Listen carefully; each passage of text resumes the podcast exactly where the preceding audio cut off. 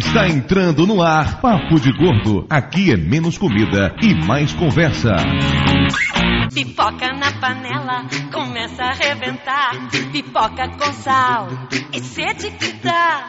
Pipoca e Guaraná, que programa legal. Só eu e você, e sem peruá. Ouvintes de peso, univos! De Salvador aqui é Dudu Salles e eu sou um publicitário não praticante. De Salvador aqui é Mayra e um dia eu quis ser publicitária. De Nova Iguaçu aqui é Lúcio e eu nunca quis ser publicitário. E você nunca quis falar também, que cortou tudo que você disse. Puta merda. Você não tá baixando pornografia nesse horário, não? Aqui em São Paulo é Flávio e imagem é tudo, né? Aham. É de Salvador, Jorge, e eu não tinha outra opção, era isso ou a medicância. Porque gravar o papo de gordo virar mendigo? Que merda! Publicidade, né, brother? Pô, mendicância é mais digno, cara. Falou, jornalistazinho. Nem diploma mais você precisa, seu merda. Você nunca precisou. eu sei. De Salvador, aqui é Caio. E pode não parecer, mas a publicidade ama os gordos. Lógico, eles consomem pra cacete. É, publicidade ama gordo, gordo ama publicidade. São todos uma grande família feliz, né? Não, não são.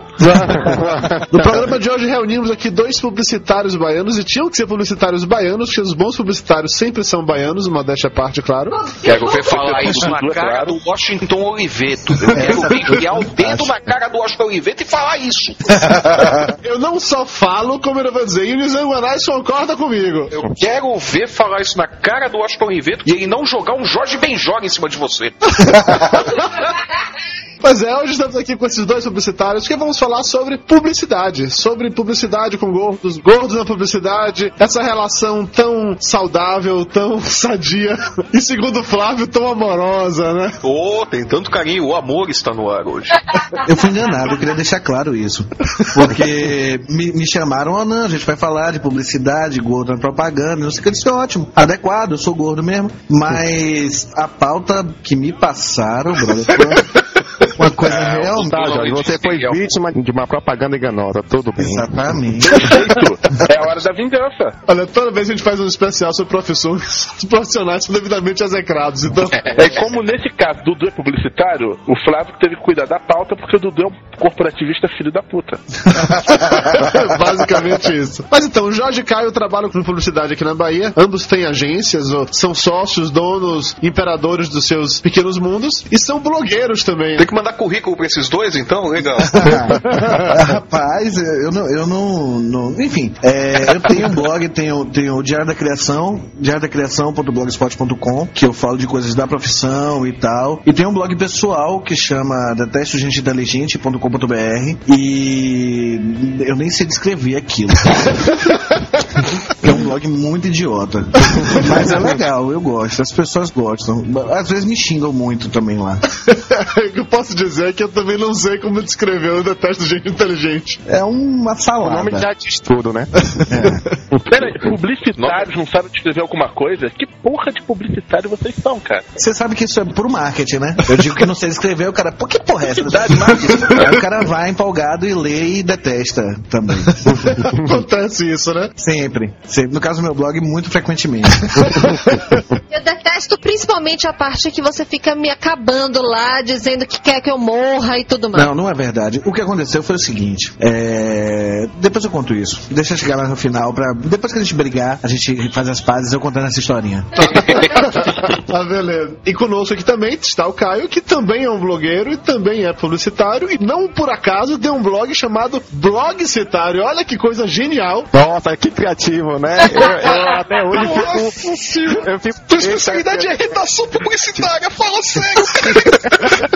CD, né? Blog citário. Putz, É, é o que tá Ah, uma jogadinha ali, um trocadilho, cara, que do caralho. Para de gravar essa merda agora. E ainda nem chegou Vai. o momento cultural. Puta que pariu! Pronto. Aquecer os motores pro momento cultural. Então, Nossa é. Eu me mato. Alguém botou mordaça no Flávio aí pra gente. Ele está destilando todo o ódio que ele sente pela profissão. Já, já senti isso, tudo bem, tudo bem. Então, o Publicitário já tem 5 anos no ar, já trocou de endereços milhões de vezes, agora está no blogcitário.blog.br. E eu também tenho, assim como o Jorge, uma agência chamada Orfeu Comunicação. Também estou aí trabalhando essa dura vida de blogueiro publicitário. Dura vida de blogueiro publicitário. É, ele vem com aquela história assim, assim como o Jorge, dura vida de blogueiro publicitário. Só porque você é o mais magro do grupo, você acha que você pode sacanear com a gente? É? Ah, meu Deus. Essa foi sem intenção de duplo sentido, sem nada. Impossível ser sem intenção. Uma pessoa que é publicitária e blogueira e cria o blog citário jamais vai falar um negócio desse assim, sem querer. A primeira vez que eu vi o blog citário, eu fiquei com inveja. Eu disse que negócio brilhante, blogueiro. É bem coisa de publicitário falar isso, né? Cara, que genial! Que gênio, gênio. Puta merda, porque eu não pensei nisso antes. Mostra pro Oliveto, se ele jogar um Jorge Benjor em você, é porque ele curtiu. Então, antes que o Flávio continue a destruir completamente a profissão publicitário. É profissão? Ó, tá difícil o negócio. Realmente não, não tá dando certo, não. Você viu que tá complicado. Valeu, obrigado, ouvintes. Vamos desligando, eu vou sair, eu vou pra minha Foge casa. não, não foge não. O programa de hoje pesa exatamente 657 quilos de pura criatividade, com a média de 9,5. Isso graças, obviamente, aos gordos, porque o Caio é um magrelo desgraçado que não devia estar aqui. Mas enfim. ele tá aqui só porque ele é o cara mais genial do grupo e tem um blog citário, pô, só por isso. Ó, Você sabe que você falar isso no, no programa sobre publicidade, que alguém é mais genial, é um baita problema, né? Porque o ego de publicitário é uma coisa complicada. Ninguém é mais que ninguém quando tá todo mundo reunido. Todo mundo é bonzinho e bacaninha. A gente só fala mal de publicitário pelas costas. Ah, é? No bom sentido. Então, já que é assim, vamos pros e-mails pra aproveitar e falar mal dos outros aqui. Marguerita e portuguesa, como é bom te ver, você chegou na hora H. Adoro pizza com guaraná. Fantástica. Este é o sabor. Dudu, chegou a carta. E não é cobrança. 嗯。Muito bem, dona Maria Moraes. Estamos aqui para mais uma emocionante leitura de e-mails do Papo de Gordo. E você tá com a cara que tá morta hoje, hein? Claro, né? Passei a noite toda cuidando de alguém bêbado e estragou a formatura da minha irmã, secou todos os litros de uísque, voltou pra casa carregado. Isso depois de passar o maior vexame na frente da minha avó, da minha mãe. Não foi bem assim. Eu não sequei todos os litros, acho que eu só tomei um litro, talvez dois. E eu não dei vexame vendo sua família toda, tá? Só vendo sua avó e de sua mãe que tava na mesa na hora que eu vomitei, não foi isso? Na hora que você vomitou pela primeira vez, ainda bem que na segunda e na terceira vez a gente carregou pra longe. Isso é mentira, tá? Isso é mentira. Isso não aconteceu, na verdade. Não rolou isso. Eu não fiquei bêbado, eu não, não dei vexame, eu não vomitei. Tenho vídeos dele dançando Rebolation. Não, isso é parte da minha mentira. Quem tava, na verdade, dançando Rebolation era o André Abujanra do, do Karnak, que é muito parecido comigo. O pessoal ficou dizendo que sou eu, mas não era eu, tá? E não tinha onda com minha cara, não, porque eu lembro muito bem que a senhora caiu de bunda no chão no meio da pista de dança. Eu escorreguei. Ah, claro, escorregou no álcool, né? Não, eu escorreguei numa poça de água que tinha papel picado em cima. Claro, poça de água, papel picado. Eu sei, ok, beleza. Mas enfim, deixa de falar mal da cachaça de Mayra, vamos falar sobre algo bom. Ué, a sua cachaça, você caiu sentada de bunda, eu não ganhei. Minha cachaça, foi meu pai que comprou a cachaça, logo ela é minha por tabela, né? Exatamente. Tomou ela toda. Basicamente, casamento com comunhão de bens acontece, senhoras. Vamos falar de coisas boas. Eu não sei se vocês que escutam o Papo de Gordo só através do feed já perceberam isso, mas o nosso site mudou, né, meu amor? Como é que tá o site agora? Bito? Olha só que coisa chique, tá bonito, tá arrumado, tá todo ajeitado, todo bonitinho, cheio de boxes e quadrinhos e imagenzinhas e fotinhas. Deu um trabalho sensacional pra fazer, mas ficou muito legal. Inclusive, eu gostaria agora de agradecer ao Fernando Henrique da Win Tecnologia, que foi que desenvolveu o novo site pra gente. Também conhecido como Nando Gaúcho, mandou bem pra cacete na programação do site, ficou muito arrumadinho mesmo. Eu convido todos vocês que dêem uma passada lá no site pra dar uma olhada, pra ver o novo Papo de Gordo. Agora, além de ter umas partes de destaques em cima e dos últimos posts. Descendo um pouco, temos ali em destaque os últimos textos de cada uma das colunas. Lá embaixo de tudo, no rodapé, temos um novo menu que aparece as tags, categorias, blog roll, pod roll. Fussem à vontade no site, porque tem muita coisa legal pra vocês acharem por lá. E agora deixa eu fazer uma pausa para responder uma pergunta do Rodrigo do Quarto Sinistro. Rodrigo pergunta o seguinte: Que diabo significa corta cortadinha que eu ando falando? Rodrigo, segundo minha mãe, Dona Kátia Canto, você pode cortar em rodelas, cortar em cubinhos, mas tudo só fica bem picadinho quando você corta cortadinho. Entendeu? Não. Quando você corta em pedacinhos muito pequenos, para que a coisa, ao ser refogada, quase que dissolva ali dentro. Hum, então cortar cortadinho é cortar em pedaços pequenininhos, é isso? Quase microscópico. É como se você quisesse desintegrar a coisa.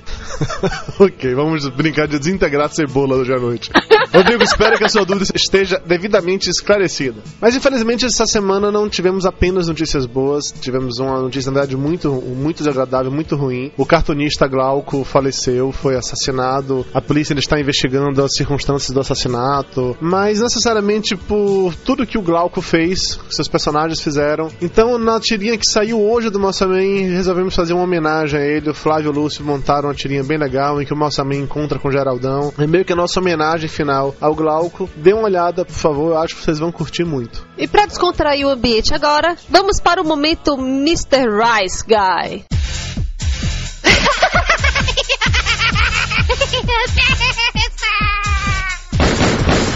No more, Mr. Rice Guy. Dessa vez o momento arroz de festa tá muito curto, na verdade. Foram apenas duas participações por aí. Eu participei do Girimum Beta, conversando sobre a Revolução Russa. Você foi lá cosaco. Cosaco de fora. Não, não, não, não, não, não, nada disso. Na verdade, eu fui lá porque eles gostam muito do podcast Losts, aquele outro podcast que eu faço, tá ligado? Com o PH, e eles queriam que eu fosse lá fazer. Cosaco. Não, não tem nada de cosaco na história, não, tá? Pare com isso. Mas o programa ficou muito legal falando sobre a Revolução Russa. Eu recomendo que vocês dêem uma escutada. Vamos e convenhamos, a única coisa da Revolução Russa que você sabe foi de ter assistido Anastácia, né? Filme da Disney. Não, foi ter tomado vodka, na verdade. Eu tava lendo. E pra completar o momento arroz de festa de Dudu Salles, eu estava aqui em casa, tranquila, assistindo o Big Brother no pay-per-view, quando de repente, não mais que de repente, ele me enfia no meio de um podcast sobre Big Brother. Tudo porque ele estava com ciúminho do Flávio, que o Flávio estava gravando um podcast e que ele não tinha sido convidado. E pior, né? Como desculpa, ele resolveu me convidar. Não, eu vim aqui porque Mayra tava querendo participar e não sei o quê. Como se fosse eu a interessada, não é isso, Dudu Salles? Ah, vá, você curtiu, você adora Big Brother, você é viciado em Big Brother, você faz parte da geração que fala meu dedo cai, mas dourado não sai. Então pare com isso. Daí a ficar catando um podcast para poder participar, para falar de Big Brother, é uma outra história. É, mas independente de toda essa presepada que Mayra falou, o programa ficou muito divertido. Na verdade, eu quase não falo, eu simplesmente sou sacaneado por Mayra por Flávio por todo mundo mais do programa, mas enfim. Ainda assim foi muito divertido e eu recomendo.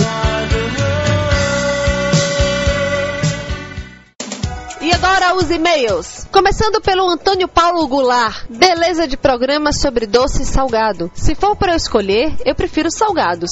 Porém, doces são indispensáveis. Quanto ao feijãozinho doce do Conrad, tradução do inglês jelly beans, eu os conheço como delicado. É, bem típico do Conrad, né? e as balinhas de goma cobertas com açúcar são jujubas. Nos anos 70, a que bom eu acho, lançou uns pacotinhos dessas balas. A balinha de goma era chamada de jujuba e a ilustração do saquinho era justamente um leãozinho com uma juba vazada. Eu lembro disso, adoro. O delicado era um palhacinho com uma sanfona. A sanfona vazada mostrava os confeitos feijãozinhos jelly beans. Eu não lembro de nada disso. Eu lembro, não gostava do jelly beans, mas adoro jujuba. E ele continua assim. A Mayra falou do lance da banana com queijo, açúcar, farinha. Minha avó mineira costumava fazer isso com a farinha de milho e nós chamávamos de mexido de banana. Tá vendo, Dudu Salles? Isso existe. Minha avó mineira também fazia isso pra mim.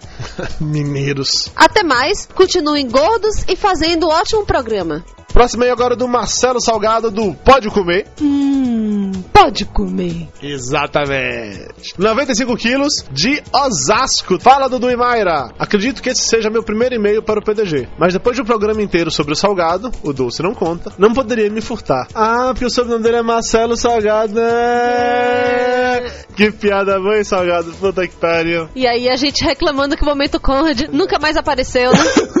Ele continua, vamos lá, fui anotando os tópicos para não me perder. Primeiro, barrigada do Lúcio. A música Mundo, o açúcar é doce, o sal é salgado, é na verdade do André Abujanra e do Karnak. E foi regravado pelo Cinco no Pau, com a junção entre Lenine, Paulinho Mosca, Zé Cabaleiro, blá blá blá. Ah, salgado, vá pra porra, eu não escuto Lenine no teu programa, vou falar de Lenine no meu programa, né? Blá blá blá, Lenine, comentário cortado. Segundo ponto, tem uma teoria sobre doces e frutas, segundo a qual frutas e doces não combinam. Frutas nasceram frutas, não doces. E doces nasceram doces, não frutas. Faz sentido isso pra você, amor? Enfim, continuando. Qualquer tentativa de mesclá-los é falha por natureza. A única exceção é o morango, que não nasceu fruta. Basta olhar a carinha de doce que ele tem. Hein? Fala sério. Você voltou pras drogas, não foi?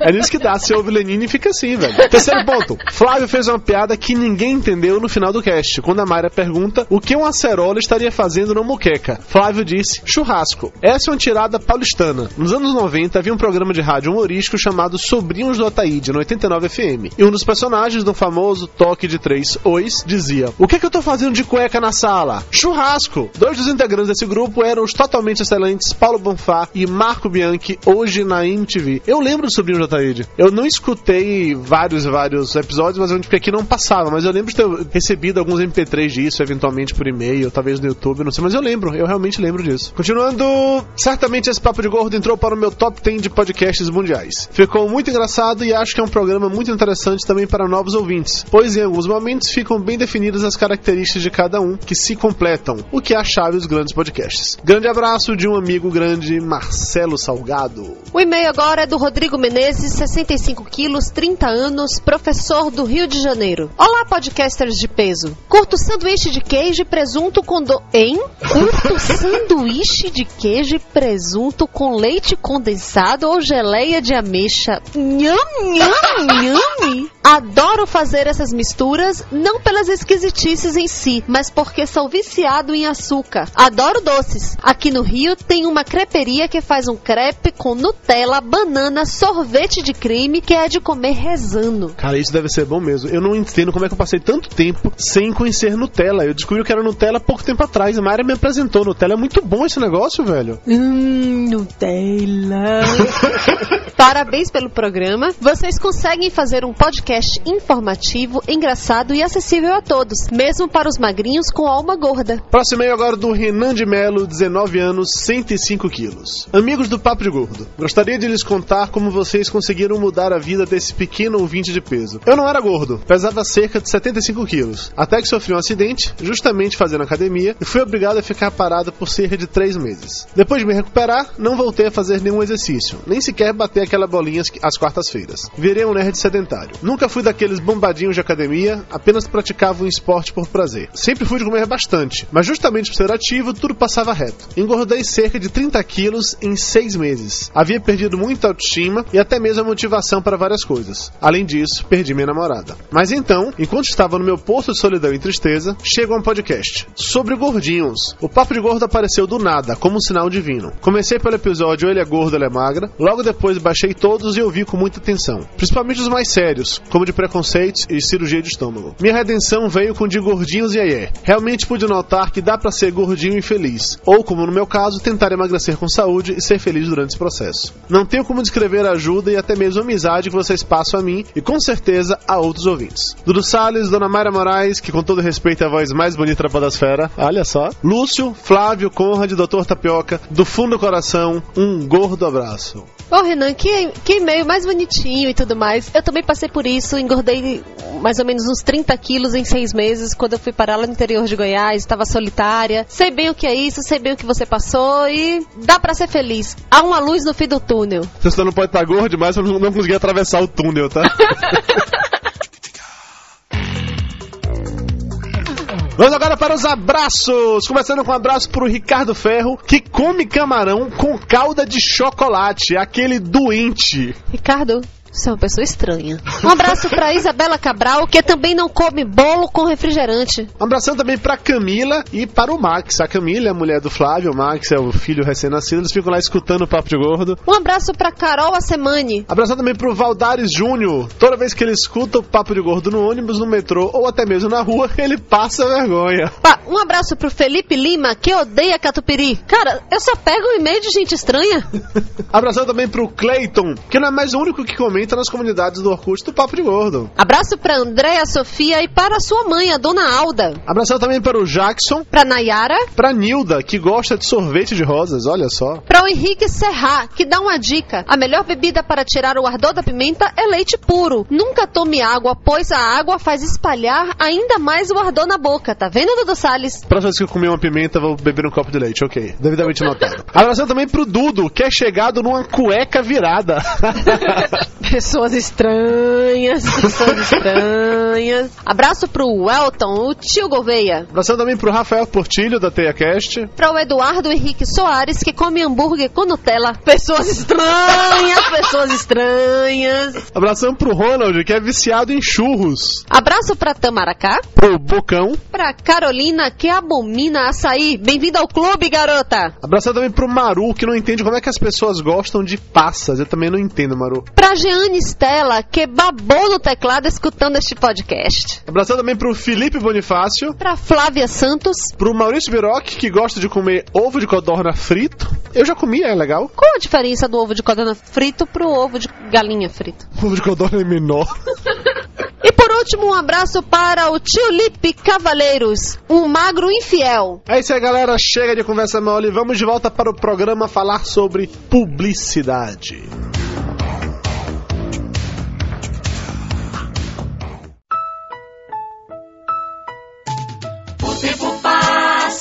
Tempo voa E a poupança Bamerindos continua numa boa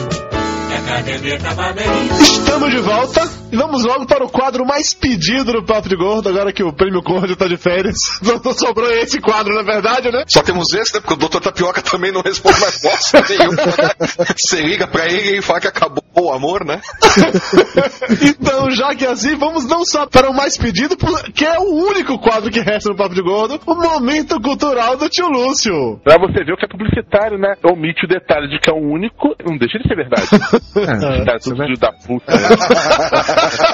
Vamos lá. Rapidinho, o Flávio não fez escândalo dessa vez, não? Foi isso? Eu não vi o que você É porque ele tá esperando ver se eu vou sacanear aqui publicitário pra ele dar apoio. Ah! Vamos lá, vamos fazer um pequeno aspecto histórico é, aqui do, da publicidade, começando no Antigo Egito. Ah, meu Deus do céu, a W Egyptian. a W Egyptian de Washington Keops. É uma informação básica, porque na- no Antigo Egito já havia uma espécie de propaganda com cartazes e até meio, mesmo flyers. Uma rave na pirâmide. Provavelmente. Os flyers. Hoje. Na Grécia e na Roma Antiga também havia propagandas feitas por pinturas nos muros, que auxiliava a divulgação de volantes naquela época, parecido com postipar hoje em dia. As propagandas como conhecemos hoje começaram a aparecer no século XVII em jornais na Inglaterra. Normalmente eram propagandas para vender livros, jornais e medicamentos. Nessa mesma época surgiram as primeiras regulamentações, já que muita gente começava a divulgar propaganda enganosa. Foi só começar a propaganda começou a aparecer publicitário e a propaganda enganosa, não tem jeito, né? Os classificados se popularizaram nos Estados Unidos no século XIX, e isso levou ao surgimento da mala direta. Para os mais novinhos, é como se fosse um spam mandado pelo correio. a primeira agência de publicidade surgiu em 1841, em Boston, que também Ah, foi a primeira a cobrar. Tinha que ser, uma agência de Boston. O que foi isso, Caio? Não sei, Caio fumou alguma coisa hoje antes de gravar. O que foi essa vinheta musical de Caio aí? Uma tentativa infeliz de reproduzir a vinheta dos Trapalhões.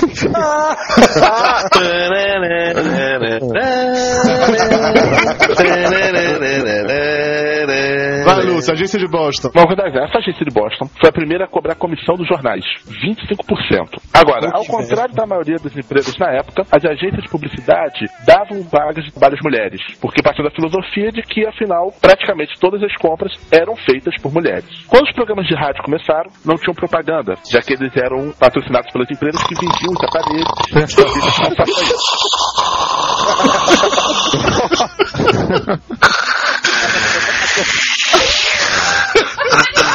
Cara, isso, é- isso parece tirar meleca, tirar um catarro e não um Acorda, Flávio! Acabou? Hum, vamos lá. Só depois de algum tempo, outras empresas organizações a publicidade no rádio. Antes com patrocinadores de cada programa e depois com propaganda. E a TV seguiu esse padrão. Lúcio, pula pro final. Primeiro que não dá pra entender nada que você fala. Segundo, porque não dá pra entender nada que você fala. E terceiro, que o Flávio não vai deixar você acabar de falar isso. Tudo bem, vamos logo pro final. Hoje, as propagandas estão cada vez mais fortes na vida de todos nós. Com publicitários criando maneiras de vender geladeira para esquimó, peixe para careca e iPod para surdo, e convencendo todo mundo que bêbados inveterados pegam mulheres gostosas em qualquer bar, que uma simples pasta de dente vai deixar seu sorriso tão branco que mulheres gostosas vão querer te beijar, e que passar um desodorante vai fazer um bando de mulher gostosa querer te agarrar. Você já tentou tudo isso, hein?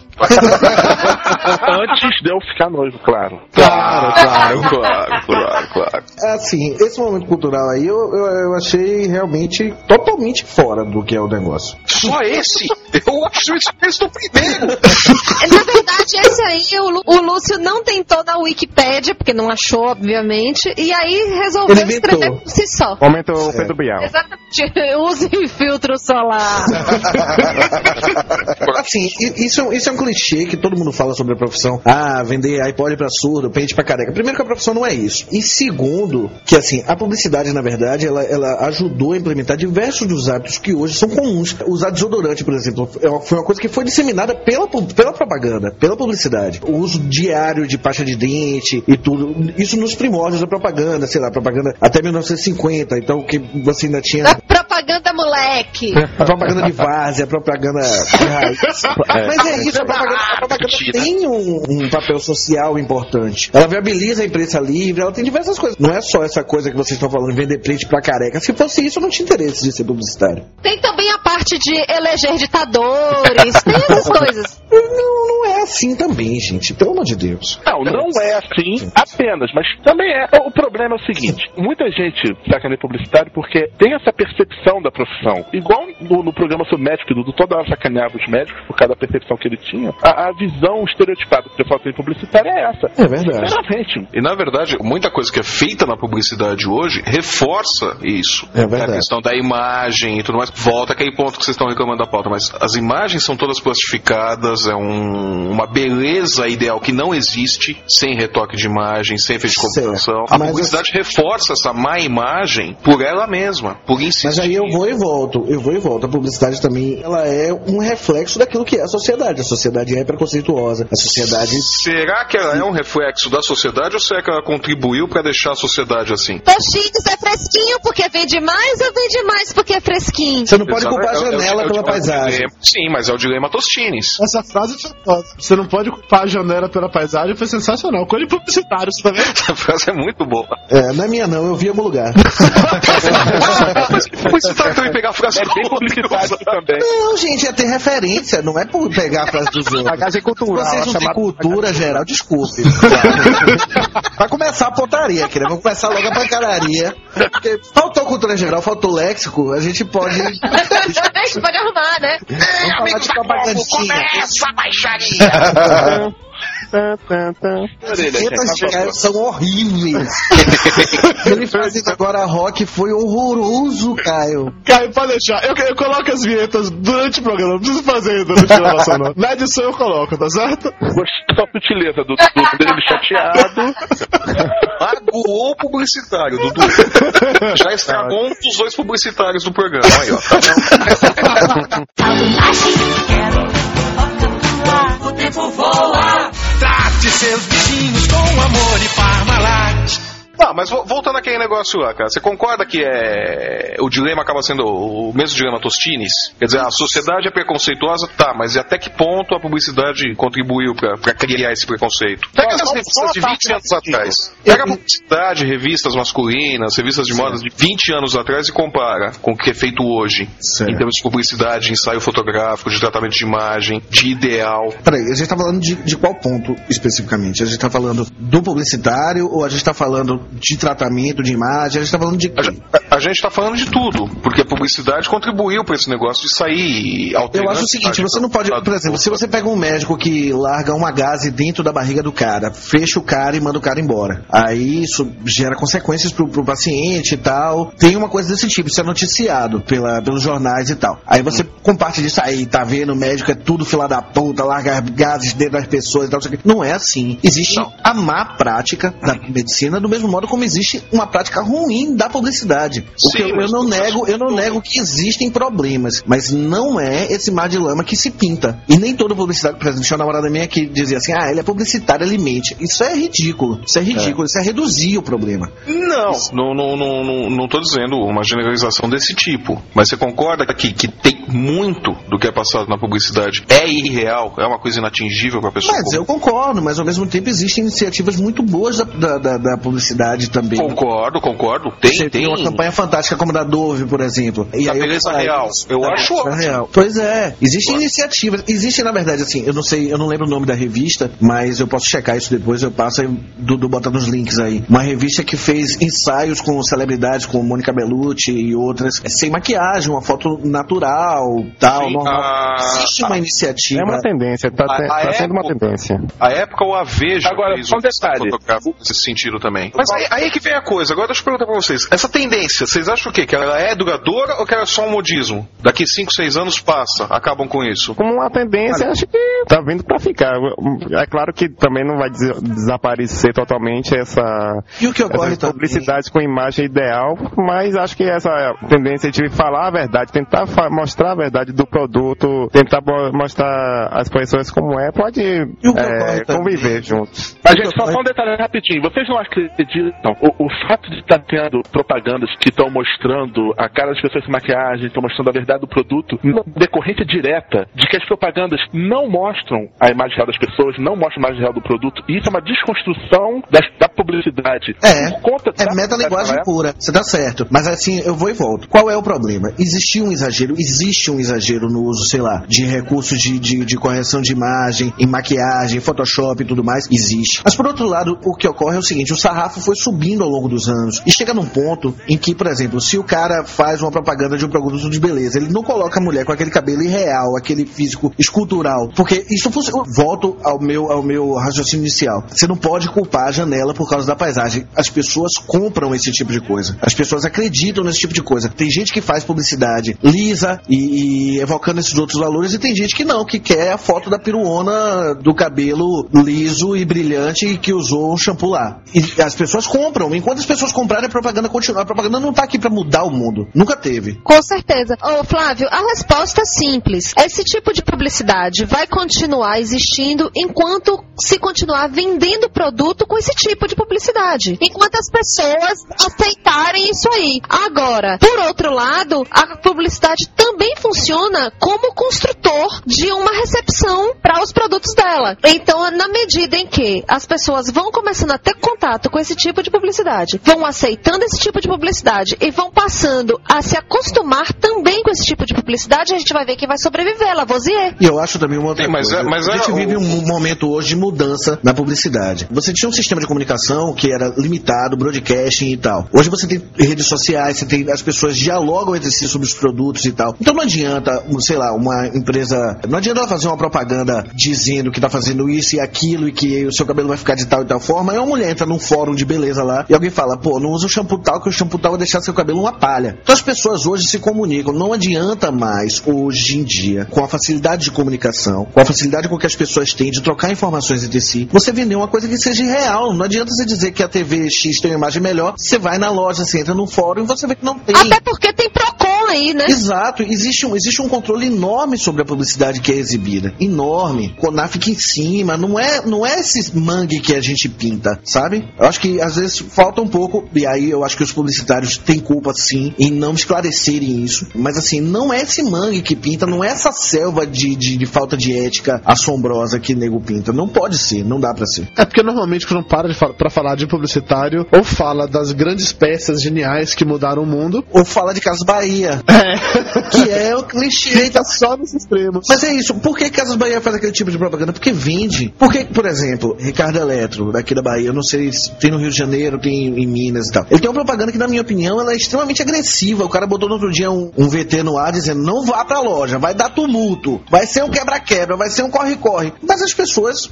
vão, as pessoas acreditam e esse tipo de propaganda dá certo. Se as pessoas se sentissem incomodadas, como eu me sinto, por exemplo, a respeito desse tipo de propaganda, e como nós nos sentimos, mas muita gente não se sente. Certamente eles mudariam o foco e a forma de falar. Mas eles estão atingindo determinado público-alvo que não é você. É igual se a gente É, pegar paralelo de determinadas propagandas políticas que estão atingindo determinada parcela de população que não vai estar na rede social, que não vai estar naquilo ali, vai estar absorvendo aquele tipo de contato. Até porque a propaganda é de acordo com o público-alvo. Porque, por exemplo, existem produtos que são da mesma empresa, vai ter vários biscoitos, por exemplo, cada um dentro de um extrato social, ou hotéis que vão estar para diferentes estratos sociais e a publicidade é diferente. Carrefour e Atacadão são do mesmo dono, mas cada um tem Completamente diferente. diferente. Porque a publicidade deixa claro, né, pra quem é voltado à estética, o layout, texto, linguagem, essas coisas todas, né, deixa logo lógico qual Aqui público se está sendo direcionado. Aqui você se É dirige. isso, E assim, voltando a defender a classe, eu não sou publicitário formado, mas trabalho com isso já. Nem falei de minha agência, né? Mas eu, Pode falar de sua agência. eu sou dono da CDLJ Publicidade, tenho 8 anos de mercado, eu abri a agência com, com 20 anos de idade. Eu não sou publicitário, mas aprendi a ser. E respeito a profissão e, e acho que ela desempenha um papel social importantíssimo. Se você não, se a gente não tivesse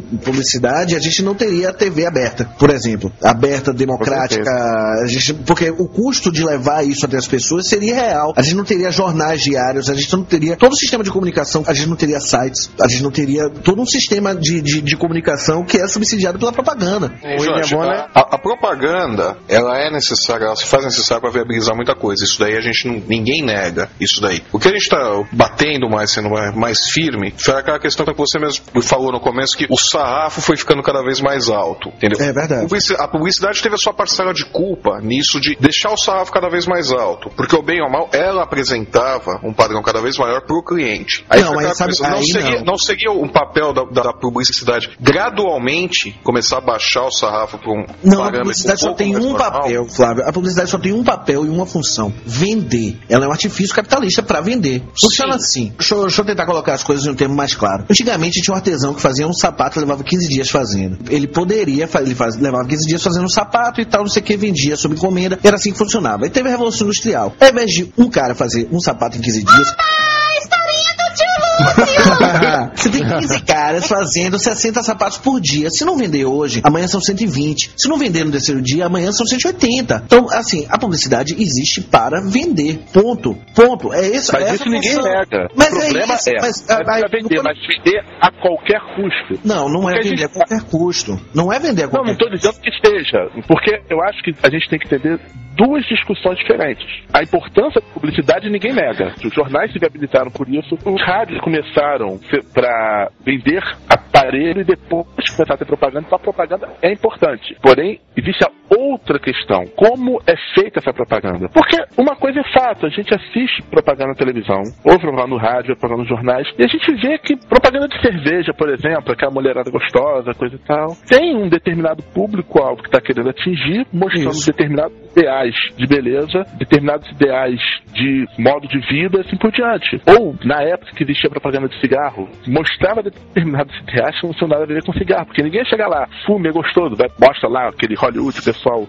Hollywood sucesso, Eu acho que existe uma responsabilidade, sim, do- dos publicitários em relação a isso. Eles sabem, eles têm que fazer para vender, beleza. Mas até que ponto você está atingindo determinados públicos que não são, não seriam Pera. foco para aquele campo? O problema é outro. O problema é outro. Eu não discordo do que você está falando completamente. Acho que tem um, um grande viés de verdade no que você está dizendo. Mas tem uma questão que é importante. A, a sociedade não pode se eximir de educar seus filhos. Isso não pode ser papel da publicidade. Ela não tem esse papel. O papel dela é tornar os produtos públicos atrativos para que as pessoas vão e comprem. No outro dia, eu cheguei a comentar no, no- no blog de Caio. Caio colocou lá uma matéria de que estava se discutindo proibir propaganda de junk food. Isso, tem um cheiro de totalitarismo que é ridículo. Quer dizer, amanhã vai se proibir o quê? Vai se proibir o uso, sei lá, de água sanitária, porque um suicida pode pegar e pode beber. Então você não pode partir desse pressuposto. A propaganda existe, joia, joia. O publicitário, ele não vai pensar assim. Eu tô sendo absolutamente sincero. Ele não vai pensar dessa maneira. Ele vai pensar como é que vende. Porque, por exemplo, a, a propaganda de cerveja, como você tá falando. Propaganda de cerveja tem mulher gostosa, tem praia, isso funciona. Aí tem um cara que teve uma ideia bacana, como o cara da escola, que tem uma propaganda que é um pouco diferenciada, apesar de também ter mulher gostosa. Joia funciona. Aí um cara,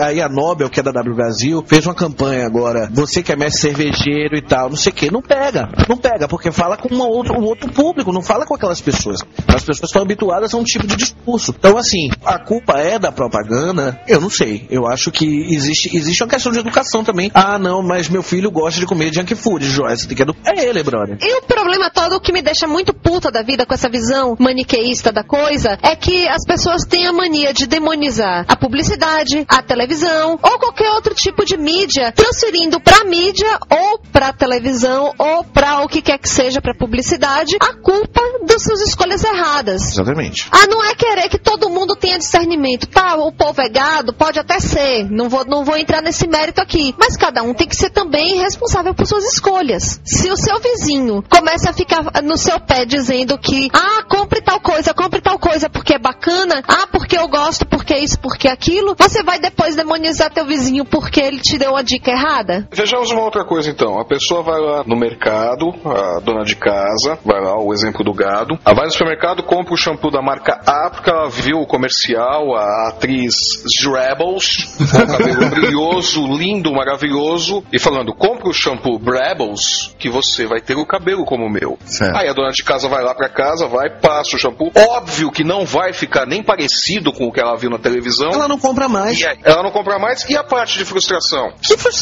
Da pessoa que foi lá, ó, Contrata um psicólogo, porra! Vocês entraram numa piração foda. Olha, eu sou professor de publicidade. A primeira aula para meus alunos eu falo o seguinte: publicitário ele tem três funções: vender, vender e vender. E a segunda coisa que eu falo pra eles é o seguinte: o publicitário é como uma puta. Ele é pago por fazer um trabalho. É simples assim. A função é vender. Toda essa discussão teológica, filosófica. Vai gostar ou não, aí já são outros 500. É a história, o advogado que vai defender alguém que não tem razão, então o advogado, ele também é um demônio porque ele tá lá defendendo a empresa que ele foi contratado pra isso. Pois é, porra, é o trabalho.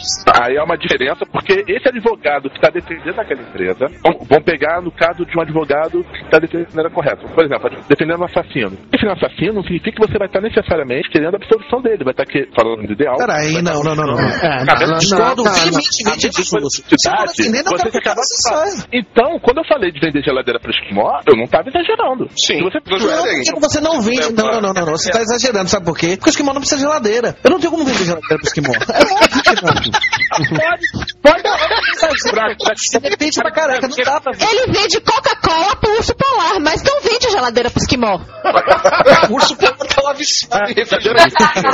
Não, eu tava falando o seguinte, gente. É, é porque aqui, talvez, os ânimos se exaltem um pouco. Entenda, eu e Flávio, a gente tá sendo aqui um pouco contraponto pelo bicho. Certo. Mas a gente não tá querendo ofender nada, a gente tá levantando pontos da tela. A gente tá Não, nem eu tô me sentindo ofendido. Eu sei que, da forma como vocês estão falando, é a forma só como. só pra fechar o raciocínio, por favor. Então, pegando pelo exemplo que ele deu, a dona de casa comprou o shampoo A porque a modelo Shrebel disse que o cabelo ia ficar como o dela. Aí você falou, não tem problema, porque depois dela comprar, não vai ficar o cabelo que nem o da. Não, não tem Então, problema não. da. Peraí, peraí. Deixa eu esclarecer, Lúcio. Deixa eu esclarecer. O que eu tô querendo dizer é o seguinte: o shampoo Rebels, a mulher foi e comprou. A mulher, antes de comprar, ela vai conversar com a amiga dela que já usava assim: menina, não compre não. Aquele shampoo é uma porcaria, meu cabelo virou uma palha de bananeira. Aí ela vai e ela não compra. Ou então ela discute com outras pessoas. Ninguém é idiota, não existe, não existe jeito no mundo de uma propaganda excelente e fora do comum salvar um produto que seja uma bosta. Não tem como fazer. A propaganda não resolve nesse nível. Ela pode fazer com que produtos medianos tenham um acesso às pessoas. Mas assim, um produto que não faz aquilo que ele se propõe a fazer, ser vendido só com propaganda, isso não existe. Na vida real, isso não existe nenhum exemplo. Claro que não. E aí a gente vai entrar naquela seara do valor de uso e do valor de, de- de marca. O valor de uso do negócio pode ser até mediano, mas se um publicitário for um puta publicitário, ele vai agregar valor e a pessoa vai comprar não só pelo valor de uso, mas pelo status que aquilo ali vai proporcionar a ela, ou por qualquer outro valor que seja intangível, que não seja totalmente ligado ao valor de uso daquilo ali. Cara, os valores intangíveis são os mais importantes. Eu, eu vejo aqui muito, Nova Iguaçu é uma região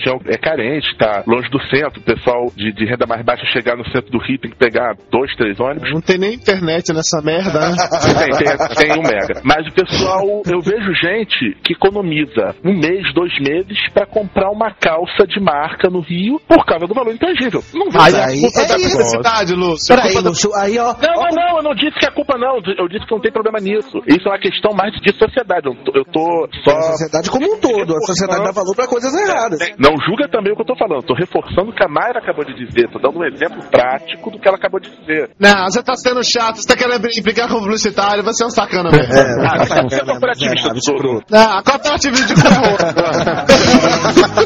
É duchas corona dando banho em tanta gente. Duchas corona, um banho de alegria no mundo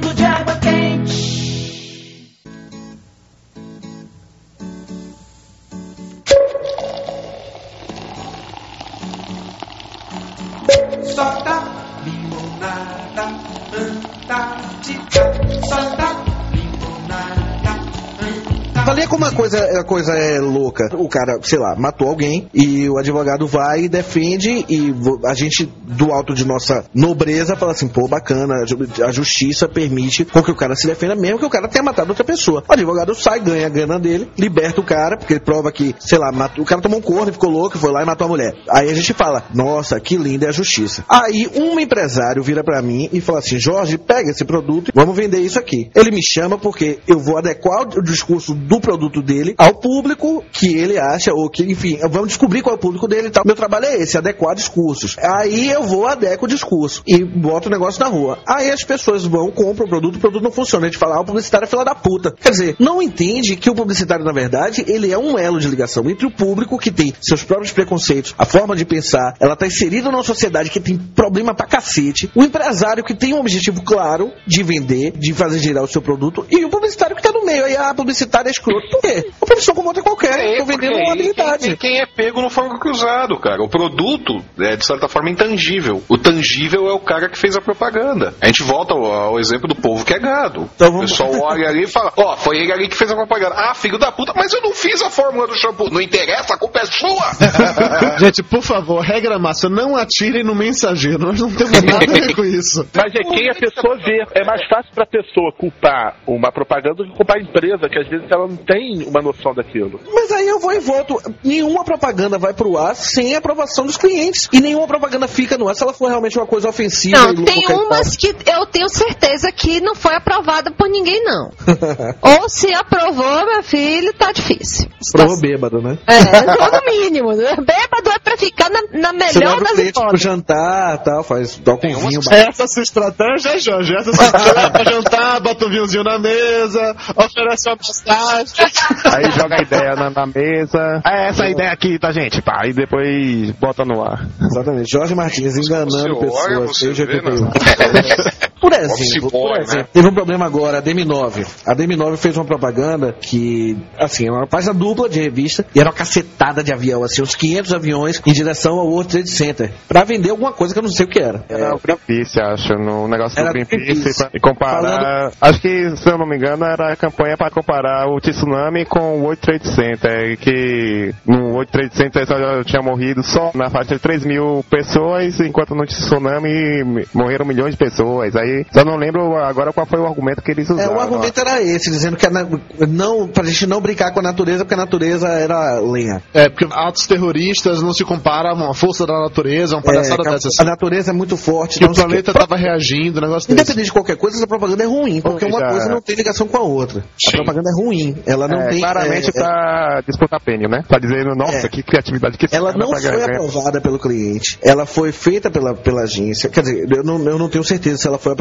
ou não pelo cliente. Me parece que ela não foi aprovada pelo cliente. Escreveram essa propaganda em diversos festivais e tal. E aí a, imprensa americana descobriu isso e caiu de pau no negócio, porque usando o, o 11 de World pra- isso, pra poder fazer promoção de alguma coisa lá. E caíram de pau no publicitário, caíram, do, enfim, enfim. fi- Aí sim é um erro da publicidade. A publicidade é muito autocentrada, a publicidade é muito focada em prêmios, é muito focada na opinião dos pares, enquanto a gente deveria estar conectado com a rua. O que é que as pessoas pensam? Quer dizer, eu tô falando isso porque é a forma como eu penso enquanto publicitário. Mas é, os publicitários são muito voltados para si mesmo, muito brilhinho, muito prêmio, todo mundo voltado para esse tipo de coisa, e aí acaba fazendo uma merda mesmo. Como esse tipo. Esse tipo de coisa eu acho que é um pecado da publicidade. Mas as outras coisas eu não vejo tão assombrosamente ruins como o publicitário bicho-papão, não. Não é. Você falou agora que é da maneira como você faz, como você vê. Como é a maneira que você vê a publicidade? Que maneira você trabalha? De estar em contato com o povo, de Cajazeiras vai descer. Explica aí o que é essa história do Cajazeiras vai descer. Não, essa história do Cajazeiro vai ser o seguinte: um cliente nosso, daqui da agência, da CDLJ Publicidade.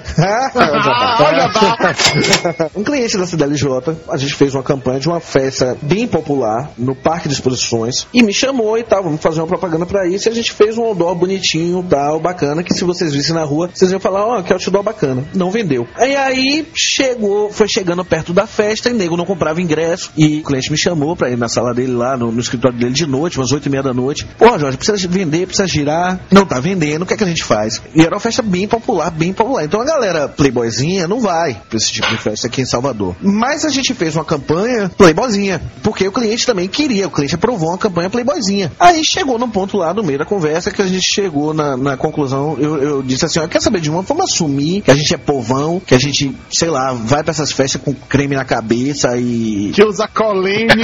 com dinheiro do ônibus de voltar, que usa colene, que usa NL. Colene escorrendo assumir pelo- aquela nuvem de colene, eu não queria falar a marca não, mas aquela nuvem de colene na frente do palco, vamos assumir, porra, vamos assumir que, que a gente é porteiro. assim. Só pra contextualizar pros meninos que são de São Paulo, eles começaram a falar pros mano e pras mina.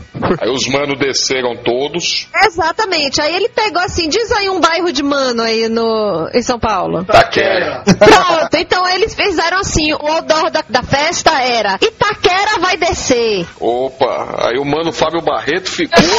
Aí o cara dos Jardins em São Paulo virou e falou assim: pô, não vou pra essa festa. Foi isso que o cliente me disse. Ah, o cara de Salvador, o cara da Pituba não vai pra essa festa. Eu disse, mas ele já não ia de qualquer forma. A gente tem que É, chamar quem certeza. vai. Vamos chamar quem vai. E aí eu botei 25 placas de outdoor em Salvador, com todos os bairros que você imaginar, bairros populares. Era assim, alto do cabrito vai descer. E aí a gente vendeu 20 mil ingressos por semana. Se me permite, Jorge, uma vez eu fui no, no ônibus, era impressionante, o pessoal repetindo assim, rapaz, você vai descer pra essa festa de fogo, claro, não sei o que, eu digo, é, Mentira o negócio baiana, sucesso. A mídia foi muito em parceria com o cliente. Aliás, o cliente é fantástico, assim. A galera do Pira, o cliente é muito bacana. E me ajudou muito nesse sentido. A gente concebeu a ideia junto e disse, vamos fazer, vamos arriscar. E deu certo. Mas é isso. Aí as pessoas dos bairros chiques, pra galera de São Paulo, a galera dos Jardins, a galera, sei lá, do Morumbi, aí passava, torcia o nariz ah, que nojo dessa festa. Pô, se lasque, brother. Não vá. Que, que interessa vai, que os mano de Itaquera, chato. E você falou o idioma certinho do, do certinho. que você quis atingir. Eles entenderam, foram lá, compraram e venderam os ingressos, é o que Tá importa. vendo aí, meninos? Publicitária gente boa. Pegou, a gal- fez a inclusão social, fez a galera toda da periferia descer e vir invadir a praia da galera. Mas, mas eu e o Lúcio não estamos dizendo que não tem esse papel na publicidade. Tá dizendo sim. Não, acho Tá, que esse claro. papel.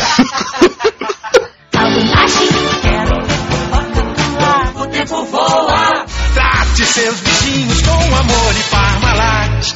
Vamos a outro exemplo. Por que, que não tem gordos na publicidade? Todo comercial de roupa, modelo esquelético, bombadão e tal, esse não é o padrão do país. Porque vai precisar mais do que 30 segundos pra poder mostrar o gordo inteiro na, na Essa tela. de gordo é mais caro, Flávio. Aí a gente precisar de página dupla em vez de ser só uma tripinha. Tudo bem, não, não sendo, não sendo gordo, sendo pessoas com, com um biótipo normal. A gente Eu vou não mais vê longe. Flávio. Preto. Não tem preto. Também, também você quase não vê. E eu sou negro, Flávio, pra se tirar. Mas a questão é outra. É como eu volto a falar. A gente tá levando uma mensagem. Aí tem preconceitos de, de, de todos os lados. Tem preconceito do cliente, tem o preconceito dos publicitários, tem o preconceito da sociedade. E aí, se você pega uma propaganda, ou se você não bota o gordinho dentro daquela imagem estereotipada que existe do gordinho, isso gera estranhamento. E tudo que um publicitário não quer é gerar estranhamento nas pessoas. Eu quero que as pessoas se mobilizem em comprar. É feio? É. é mas é verdade. Segunda-feira eu até fiz uma pesquisa informal pelo Twitter, eh, perguntando as propagandas envolvendo gordos, vocês lembram? Aí ganhou disparado o gordinho da Honda, eu não sei se vocês lembram, a um camisa preta começar a dançar, falar, eu acordei. Tirei meu pijama. Foi pra mim. Os segundos foi o, os gordinhos da DDD da Ibratel, depois São Nunca e, e por último o Ronaldo. Foi, você tá Ronaldo é sacanagem. Aí, mas vocês veem, como ele, Jorge disse, né? O comum, pelo menos esses três primeiros, são o quê? O gordo engraçado, feliz, alegre, cantando. É, Infelizmente, esse é um estereótipo que a sociedade espera de um gordo e a publicidade se aproveita disso para se comunicar, né? Mas é claro, se alguém fosse botar o Flávio pra vender alguma coisa, não ia dar certo. Ah, só, só É. pra vender armas, né? Vender munição ralava, já pensou? Podia fazer uma pistola chamada Flávio Soares, já imaginou? vender, vender manual de pragas e maldições. Quer ver uma coisa? Gay na propaganda. Era uma coisa que não tinha. Ou quando tinha o gay, era, era, era estereotipado, era uma coisa vendida de uma maneira agressiva e tal, esculhambativa. Os- fiz- eu vi uma propaganda no outro dia que eu não lembro, que um cara virava pra uma menina e perguntava, dois amigos e tal, e o cara pedia uma dica de um cara pra menina. É propaganda normal e tal. Por quê? Porque existe uma, uma aceitação muito maior da sociedade com relação à homossexualidade. Existe uma aceitação menor com relação ao padrão, e aí, nesse sentido, a publicidade retroalimenta isso de certa maneira. Mas é, é muito difícil pra gente que tem uma função de vender quebrar isso. Porque você não quer causar estranhamento, você não quer levantar esses monstros de preconceito que existem nas pessoas, né? Agora, de onde veio a aceitação dessa- desse caso do, do- do homossexualismo, que hoje é mais aceito, pode participar de uma propaganda e tudo mais? De onde veio isso? O que, que foi feito para a sociedade começar a aceitar isso? Propaganda, Não, não, não. não, não. ONGs, propaganda, Propaganda. divulgação em jornal. Você quer mais Ah, propaganda? A sociedade como um todo mudou, peraí. Sim, mas isso daí, você teve propaganda. Você quer mais propaganda que foi feita da, da, da parada gay em São Paulo? Então pronto, vamos fazer. Vamos fazer uma parada gorda agora, então. Aí você começa um, um outro tipo de coisa. Você volta aquele exemplo da publicidade que você mesmo citou, Jorge, do, do, do pessoal descendo, lá de Itaquera descendo pro, pro centro do Escambau A4. Quer dizer, a publicidade ajudou também o trabalho de ONGs, de informação em jornais, de diminuição de preconceito, mas a publicidade ajudou a mudar isso. Até que se chegou ao ponto de ser aceitável. Peraí, a publicidade contratada por uma ONG. Na verdade, não foi a publicidade que mudou nada. Quem mudou foi a ONG. Foi, foi o trabalho de, de movimentos sociais que se utilizou das mesmas armas que as empresas utilizam. É isso aí. Tipo, Jorge, Jorge, dono de agência de publicidade. Ah, Jorge, então beleza, Flávio, você tá falando, você me convenceu. Eu quero ajudar a mudar isso. Aí eu vou virar pro cliente amanhã e vou chegar pro cliente, ó, eu acho que a gente deveria mudar o quadro da sociedade. Vamos botar um gordinho aqui. Ele vai dizer, Deus que me livre, não vou botar. E eu, eu vou te dizer, não, mas eh, você tem que quebrar isso. Ele vai dizer, Jorge, se você não fizer do jeito que eu quero, eu vou dar pra outro que vai fazer. E aí eu perco o cliente e não ganho dinheiro. A questão toda é realmente da sociedade. Olha, eu tava até comentando isso outro dia com a Mayra, que tá rolando hoje, no, no momento, uma aceitação, talvez por causa por causa dessa campanha da Dove realmente, de ser bonito você mesmo, de aceitar-se como gordo, Fat Pride, como tá rolando a piadinha na, na internet. Teve aquela matéria no Fantástico lá com as gordinhas, teve aquela modelo gordinha que deu entrevista no, no jogo. Tá se mudando um pouco isso, mas é muito pouco. É um tempo que vai ter de acontecer, e em algum momento é bem provável que talvez a publicidade altere isso ou não. Mas não vai ser só a publicidade, gente. Quando é que teve, sei lá, um galã de novela que é gordo, que pega dor geral? Não tem. Quando é que tem uma capa de uma, de uma revista feminina tipo Nova ou sei lá o que, com a gordinha na capa? Não tem, porque a sociedade não, não quer isso, sacou? E, e daí vem a, a função social agora, de, por exemplo, pós-Obama. Aí a gente tem a primeira Helena negra, aí a gente tem a primeira princesa da Disney negra, e assim vão sendo mudando os paradigmas. Então, pra mudar, já sabe. Para presidente do Brasil, vote Dudu Salles. Tá resolvido. Então. Ah, aí o mimimi vai ser liberado para todos. ou seja, vai cobrar todo mimimi. Saca a Bolsa Família, toda brasileira vai ter a Bolsa Mimimi. Imagine um horário mimimi gratuito na, na TV. Você vai o ter Senado que- não aprova meus projetos, porque a Câmara abre uma CPI contra mim, porque o presidente da Câmara tá ruim, porque os jornalistas falam mal de. Ah, Porque o o Lula é. O Lula é gordinho também. Já é alguma coisa, né? E tem um dedo a menos, é, é um- uma quebra de preconceito. Senhor presidente, eu só gostaria de dizer que quem fez a piada foi o Lúcio, eu não tenho nada a ver com isso. Senhor presidente, eu também tenho língua presa, então nós somos. Esse é o momento que vocês falam. Senhor presidente, beijo no coração. Tem que ser gelol. Caiu, bateu, escorregou. Ai! Tem que ser Olha o break. gelol. Joga as cascas pra lá. E aí galera que tá ligado no Papo de Gordo, aqui quem fala é o Mussum Alive e eu vim aqui convidar vocês para visitarem o bebidaliberada.com.br, um blog de humor que reúne o melhor do Twitter além dos 140 caracteres. Muito obrigado, vejo vocês no Botex e cacildes!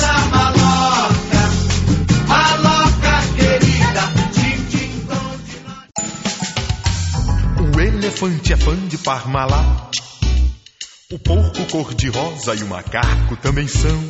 O panda e a vaquinha só querem Parmalat.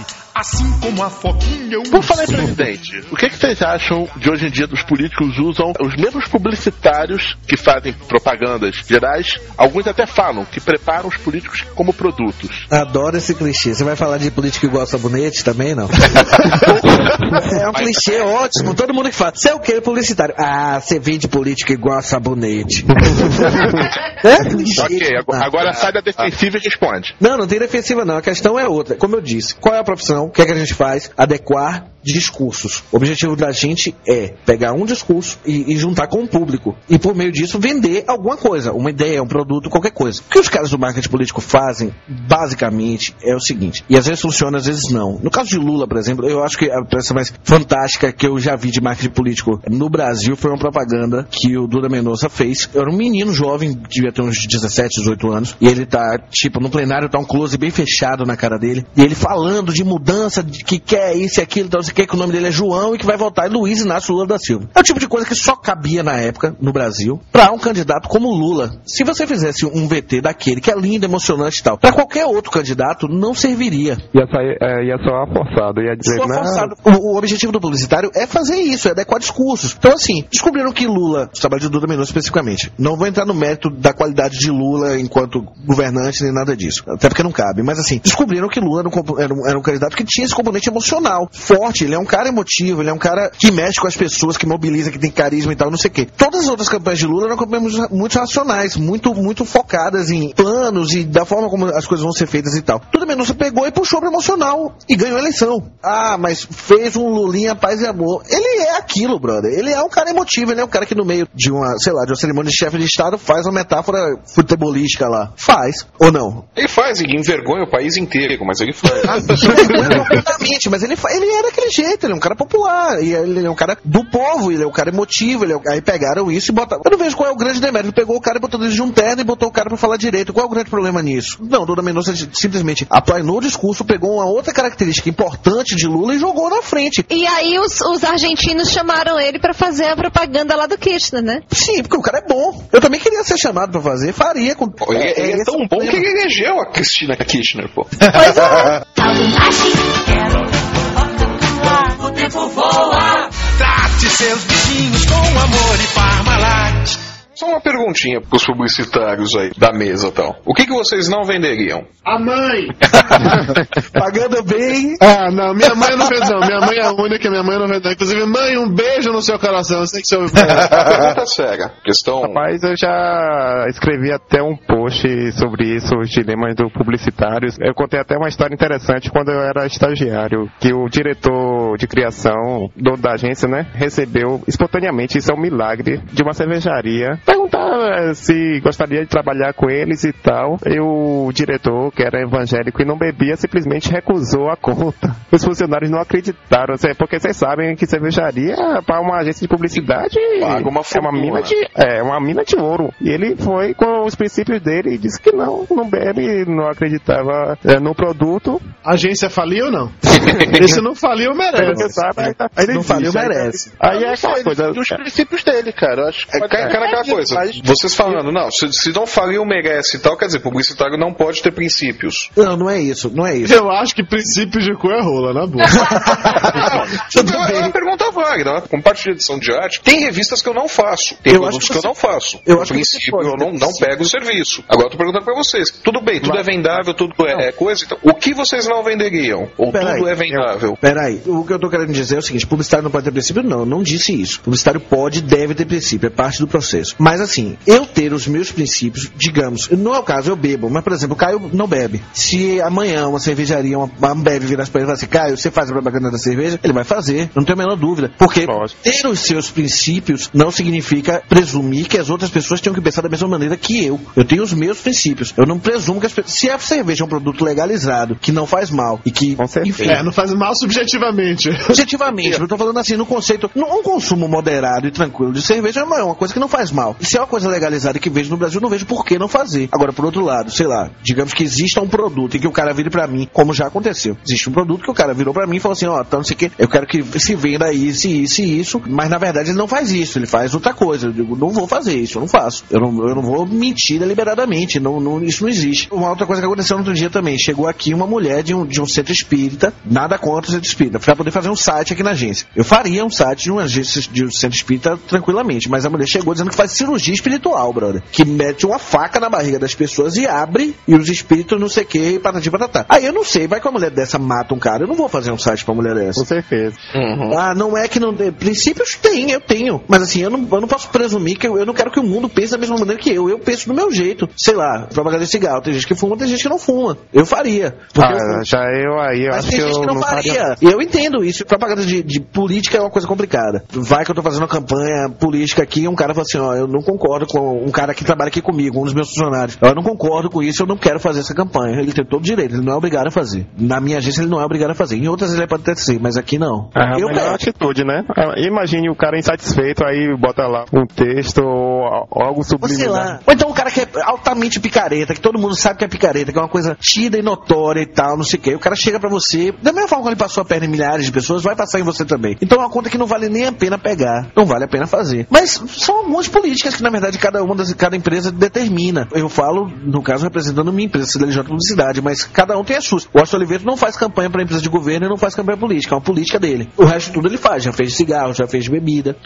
E no meu caso, realmente, eu não faria era campanha de cigarro, porque vários casos que a gente vê por aí, né, é Maramazã mesmo pode ser considerado até uma certa propaganda negativa para cigarro. Eu mesmo, como não gosto, é, acho que é o único produto mesmo que eu não, não, não anunciaria. Eu, mas- eu fumo, aí eu entendo. eu entendo o que passa na cabeça das pessoas. Tinha uma propaganda do Hollywood, bicho, que acabava, dava vontade de fumar, era impressionante. Os caras do catamarã. Puta merda, era foda. O cara ia no catamarã, se lascava, puxando corda, puxando rodando. Aí depois, no mar calma, assim, aí ele puxava um cigarro e acendia de caralho. Bora parar com esse assunto de cigarro. O tempo voa. Trate seus bichinhos com amor e Parmalat. Então vamos sair dessa história de propaganda que dá vontade de fumar pra propaganda que dá vontade de comer. Gente, é possível assistir uma propaganda da Coca-Cola sem ter vontade de tomar a Coca-Cola? Ah, é sim. Ah, pra mim não é não. Ah, aquela propaganda do.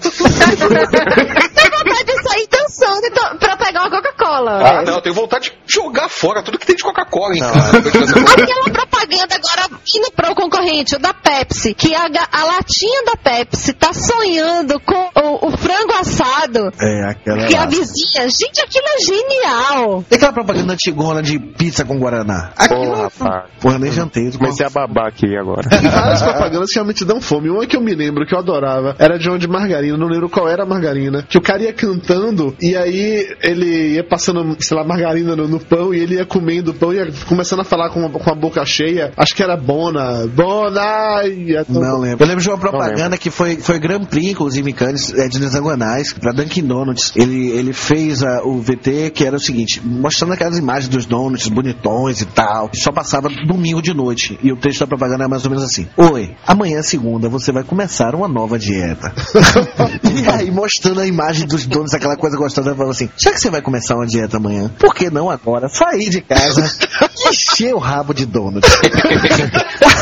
E é, é com esses termos Ai. mesmo, encher o Não, rabo de não, dano. não, eu sou- Pleno horário nobre. Isso é adaptação by Jorge. É, eu sou É, natural, Verdade de poética. Então eu, é, essa propaganda dava fome. E pizza com Guaraná eu achava perfeito também. Aliás, isso é um recurso muito comum né, em propaganda. Apelar pra fome. Pô, comerciais do McDonald's são foda, né? Com certeza. E os sanduíches nem são gostosos. Pois é, você vê aquele Big Mac bonito, aquele quarteirão com queijo lindão na propaganda. Chega na loja, vem aquela tudo amassada pra você comer e você come Você assim sabe como é mesmo. que é feito aquilo, Flávio? Como é que faz aquelas fotos? Aquilo lá não é um lanche de verdade. É, brother, aquilo é um mocap. É, é um sim, eu já vi muito mocap nessa vida. Viu, né? Para as pessoas que estão escutando e não sabem o que é um mocap, por favor, traduzam pro público em geral. Até porque vai pegar muito mal pro Flávio ficar falando, já vi muito bom. É, já viu muito mocap. Já vi muito mocap nessa Cada vida. mocapão retado.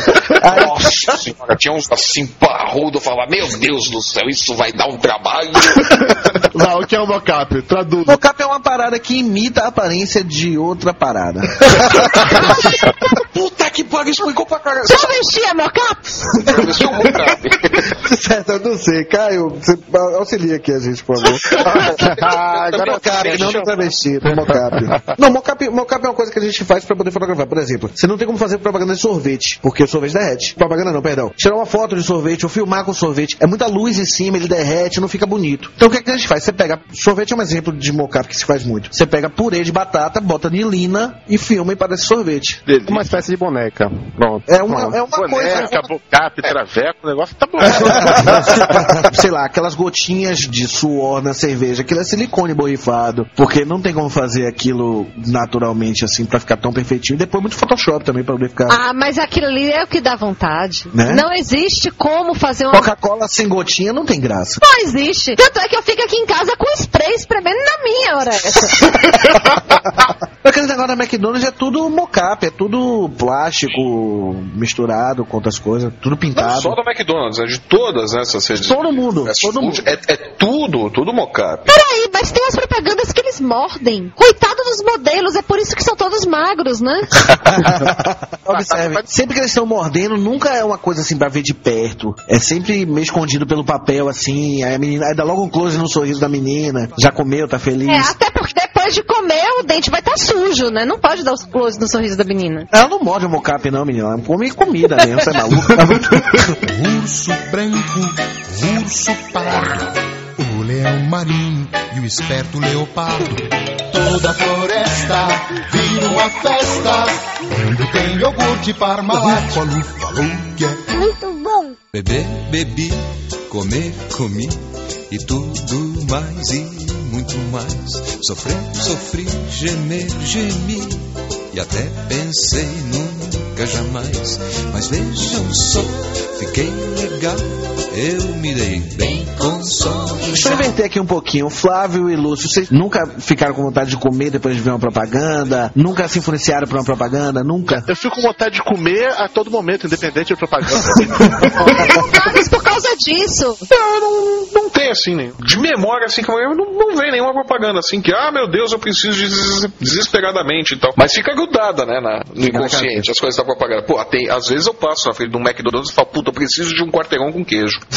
eu não preciso, mas eu preciso daquilo agora. Eu preciso, maldita propaganda, maldito vermelho e amarelo. Quando eu cresci assistindo aquela propaganda do Xambinho, eu achava a propaganda sensacional, eu imaginava que o Xambinho era muito gostoso, só que eu não suporto nada de morango. Então, basicamente, eu odiava Xambinho, mas eu adorava a propaganda. Toda vez que eu via a propaganda, me dá vontade de comer Xambinho. É porque você é emo, Dudu.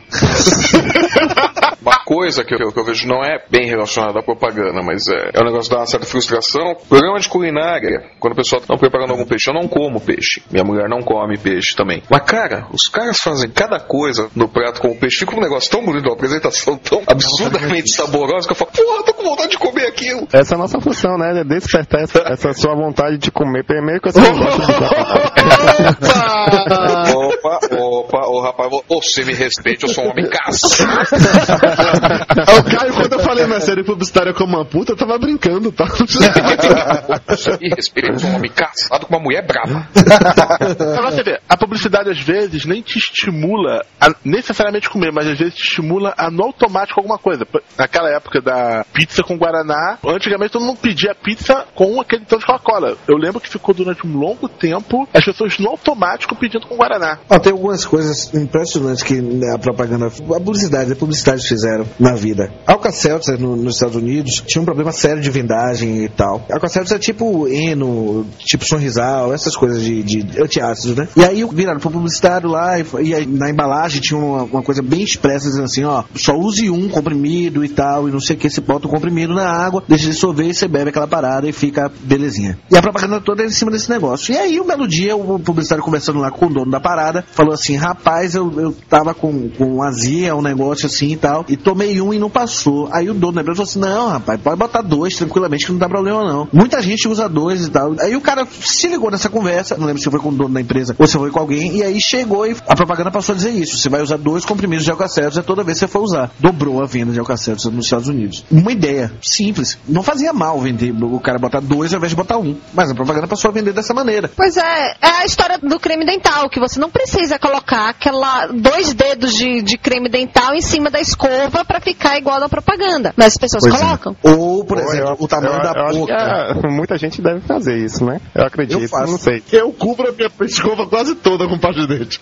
Eu faço também. Se eu, se eu puder, eu boto até no cabo. Opa! Vai, Encardidinho sai lambendo. O tempo voa. Trate seus bichinhos com amor e Parmalat. E propaganda infame, o que, que vocês acham? Cocô na casa do Pedrinho.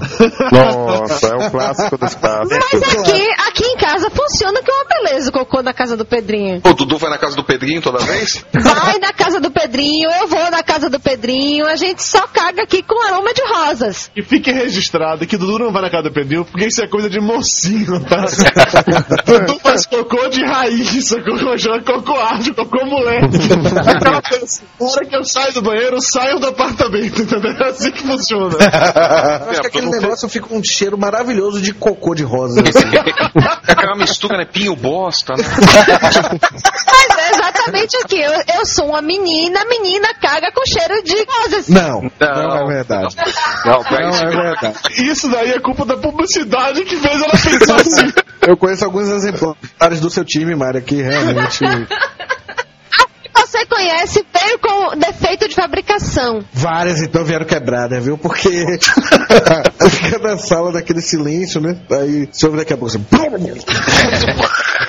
Tipo o aquático do He-Man, né? Matriculou o menino na aula de natação.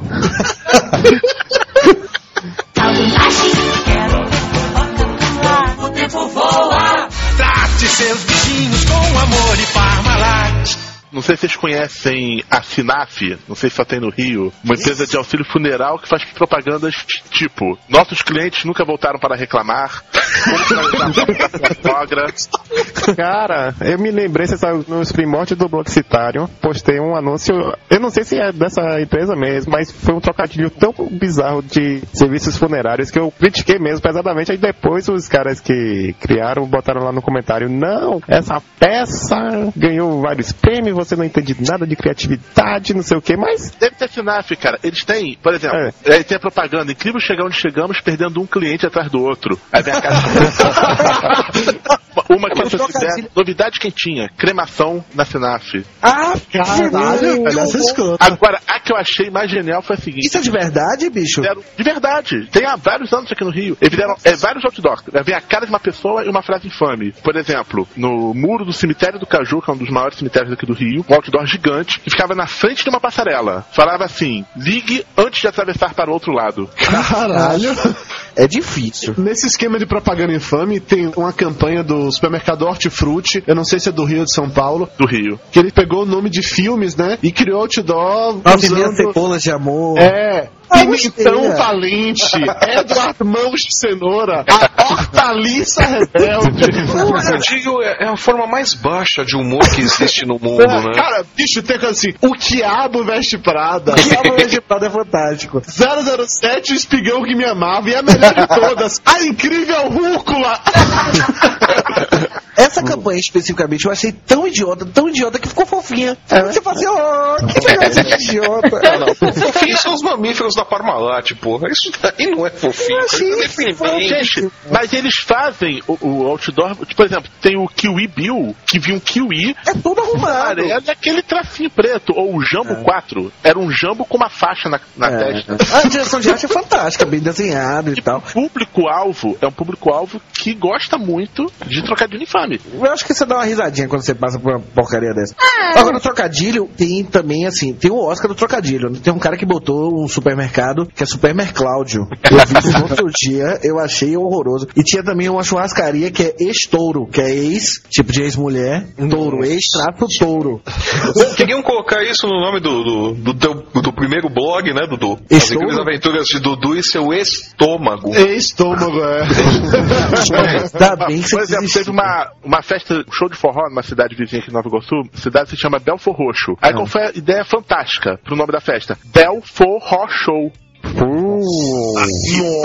Nossa senhora. São pessoas como essa que denigrem a imagem do publicitário brasileiro. É, exatamente. Não, e o mais triste é que esses caras foram pagos, né? O problema todo é que o cliente recebeu isso. Vamos, vamos refazer aqui do início. Os criativos foram lá e criaram isso. Alguém levantou no meio de uma reunião de shitstorming e falou: tem uma ideia brilhante, vamos fazer isso. Aí o diretor de criação falou: massa, vou apresentar isso para o pessoal da arte. Aí foi lá, tá tudo igualzinho aqui no briefing, o que vocês pediram. Fizeram a arte, levaram pro coitado do atendimento, levar pro cliente. O cliente tava bêbado, Que tinha saído com o Jorge na noite anterior. aprovou, pagou, tá merda feita. Tá merda feita, mas não é bem assim não. Deixa eu te contar como é na vida real. Na vida real é assim, ó. Chega, o atendimento chega pro diretor de criação e fala assim, ó, tem 500 conto, a gente tem que fazer uma campanha pra bombar, tem que ser comentado na África via boca a boca. Aí você, brother, não dá pra fazer. Se vira. Aí você entra na criação, você assim, gente, para tudo, para tudo, caiu um paraquedas aqui agora. Gente descascar um pepino do tamanho do demônio aqui. Vamos resolver esse problema aqui. Aí a galera para e fala assim, porra, velho, 500 conto não dá pra fazer não. Foi que nem o negócio do Super Bond do, no BBB, que teve aquela prova do BBB. Eu tava discutindo com se fosse aqui na agência como é que seria, porque foi mais ou menos assim. Pô, não tem dinheiro pra fazer, tem que fazer uma ação dentro do BBB. O que é que faz? Aí alguém fala assim, pô, aquela Priscila é gostosa, né? Vamos botar ela pendurada de cabeça pra baixo, vai que ela tá de vestido, a gente pega um lance da bunda dela. Porra, me massa, que ideia brilhante. Pronto. Aí o diretor de criação vai, vende isso pro atendimento, o atendimento vai, passa isso pro cliente, o cliente topa e pronto. Aí você vira e fala assim, pô, que negócio inteligente. Mas na verdade, tudo é motivado pelo desejo de ver a bunda da Priscila. Isso é verdade. É mais ou menos a mesma coisa. O ser humano é movido por coisas muito básicas, gente. É fome, como eu tô agora nesse momento. É sexo, é status, é- a gente é movido por isso. Qualquer propaganda que pegar por isso aí, pega todo mundo. Aí a- tem sempre um bicho grilo que fala: Eu não ligo pro ter, eu gosto do ser, o que a pessoa é por dentro. Viadagem. Porra nenhuma. Todo mundo quer, todo mundo quer status, todo mundo quer ser bem visto, todo mundo quer ser tido como inteligente, como bacana, como rico, como, como tudo. Todo mundo quer. Quem diz que não quer é porque é mal amado. Viu, Flávio? O quê? Eu nunca disse que eu não quero ser rico. Então para dessa viadagem aí de dizer que publicitário tem que falar a verdade e tudo mais. O tempo voa. Trate seus bichinhos com amor e Parmalat. Tem algum publicitário gordo, famoso não? Tem algum publicitário magro? não, não, para com isso. Pastor e preto. O Oliveto não é gordo nem magro, ele tá no meio termo ali. É, o Oliveto é normal. Até aquele. Mas ele tem um Jorge Benjor e não tem medo de usá-lo.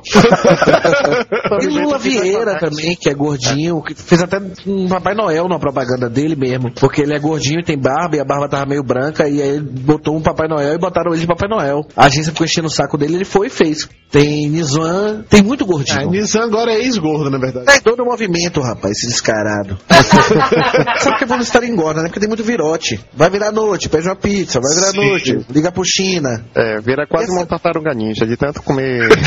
Existia uma época que a minha refeição principal era pizza do Pizza Hut no meio da, da madrugada. É, é fato, é padrão isso. A gente parou com o negócio de pizza aqui na agência, parou. E a gente pedia da pizza mais no início de agência, né? Sem dinheiro, todo mundo fudido. Não que hoje tenha, pelo menos todo mundo duro. Mas na época era muito pior. Aí a gente ligava pra. pegava a lista do iPhone que ligava pra algas marinhas. Pra quem não sabe, Algas Marinhas é tipo assim, a pior pizza de Salvador. É a mais barata e a pior. Ela é a mais barata, ela era E tipo. que nunca vai anunciar no papo de gordo depois disso, né? É. Cara, se anunciar, não venha não, que eu vou falar mal dessa merda. Sério mesmo. Ó, é R$ 8,99, vinha com três brotinhos, ainda vinha um Guaraná, ainda vinha, ainda vinha um potinho de doce de leite, era um negócio pra render mesmo, assim, barato. Nossa senhora. Pô, Engraçado que uma fome um agora. papelão. Pô, também, Pô, deu pizza. vontade de comer essa pizza, cara. Tu é bom, hein?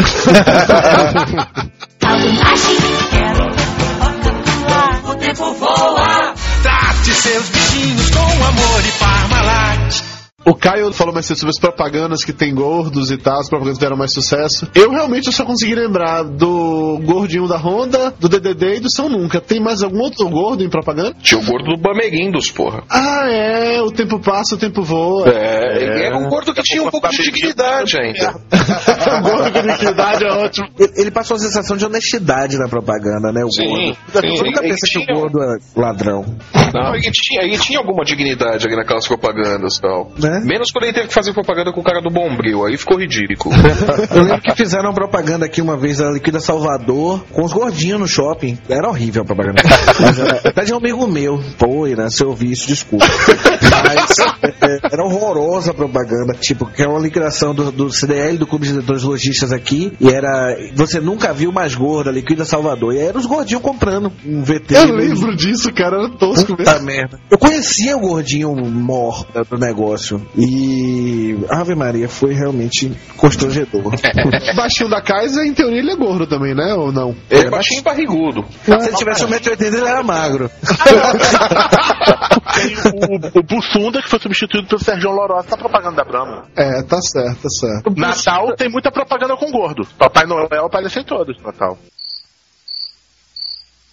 Natal. Eu fiquei puto nessa semana que eu vi uma propaganda de Natal com o Papai Noel magro, os Papai Noel esbeltos assim. Papai Noel gordo, porra. O Papai Noel tudo, tudo. Ah, vai vender isso pro cliente.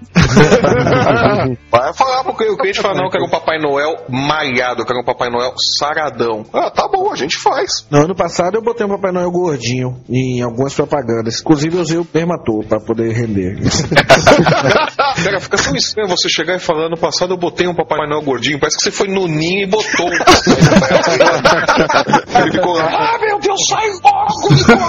Essa sua gestação de 10 anos finalmente acabou e saiu um Papai Noel, né?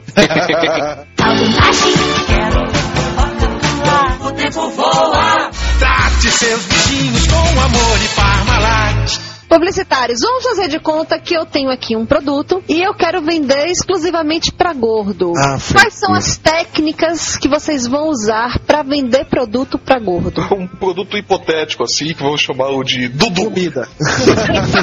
Tá bom. Ah, já não falei mais que a solução pro, pros gordos aceitos é virar presidente do Brasil, então pronto. A minha campanha pra presidente do Brasil, como é que vocês me vendem? Porra, é fora. Isso isso é outra coisa também que é clichê. Como você é publicitário, aí o nego fala assim: pô, minha mulher tá grávida. Invita o nome aí pra minha filha que vai nascer. Minha mulher tá grávida. Aí você fala assim: eu, não, eu sou publicitário, eu não sou repentista. Eu não, eu não vou agora brotar. Eu não tenho ideias brilhantes o tempo todo. Faz aí o cartãozinho de aniversário da minha filha, de graça, né? Aqui cai direto. No outro dia os meninos falaram, Jorge, a decadência se aproxima, porque foi no mesmo mês teve uns três ou quatro cartões de, de, de aniversário de cliente, de filho de cliente, que o cara liga e pede, né? Faz aí. É como eu não vou passar isso pro, pros profissionais que trabalham aqui, eu mesmo pego e faço, né?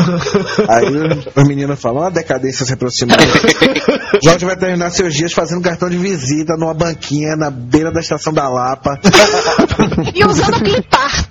É a decadência se aproximando. Eu vi uma frase muito legal no Twitter esses dias, é que toda vez que alguém usa um clipart, um designer se mata. Toda vez que eu Ah, vejo é? um clipart, morre um gatinho. O gatinho também, se fosse morrer um designer, eu ia começar a usar direto até chegar no Flávio. Eu não, sou, eu não sou designer, eu sou diagramador. Ih, Ah, Flávio, é. Ah, Eu até lhe respeitava, até cinco minutos atrás. Flávio, você é um Dalit. Sim, sou pré-histórico, pessoal. Você já foi chamado de layout man?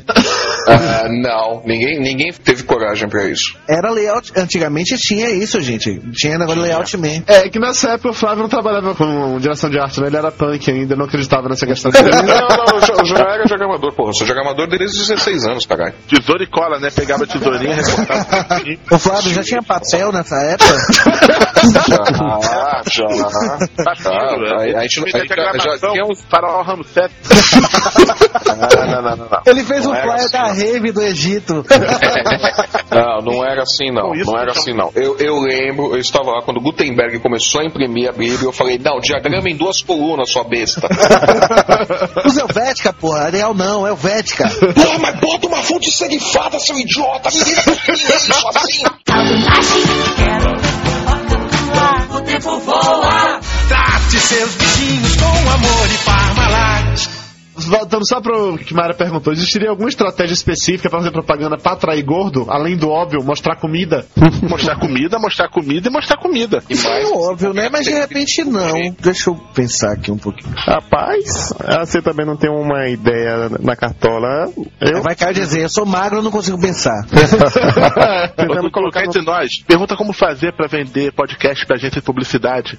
Pronto, boa, boa. E cria uma estratégia de como vender. Ah, Que anunciar no papo de gordo? Podcast vende fácil pra agência. Se você, se, se você chegar na agência, que tem um cliente que tem interesse na parada. E que seja um cliente também cabeça aberta, né? Porque é uma coisa muito. Jorge, quais são os clientes que a CDLJ tem lá? Tem. Ah, diversos, fantásticos, absolutos e maravilhosos. Todos que eu falei mal, inclusive, foram clientes de antes da LJ. Todos, hoje todos são lindos, maravilhosos. Eu gosto. Beijo pros meus A, clientes. a gente, a gente dá um desconto no nosso, no nosso Media Kit, se você quiser. É? Tem condição de agência, não? Claro, é, fazemos qualquer negócio. Ah, vendemos até o Dudu, se. Olha, se o Dudu, por um link, fez o que fez. Rapidinho, só, só fazendo entre parênteses, o pagamento do link foi quanto em Dudu? Foi a Foi vista? toba. e põe na mesa um melhor sabor. Aqui tem Doriana, a gente logo vê. Os elogios são todos pra você. Com Doriana, o sabor que a gente logo vê. É Doriana, os elogios são pra você. Jorge Martins, Caio Costa, esse é Flávio Soares. Olá, Flávio. Nossa, os caras falaram em estéreo. Vocês sabem fazer jogral também, não? É, eu e Caio ensaiamos a tarde inteira esse momento. Ah, quem no colo de quem? Caio no meu colo. Se você tá no colo de Caio, eu mato o Caio.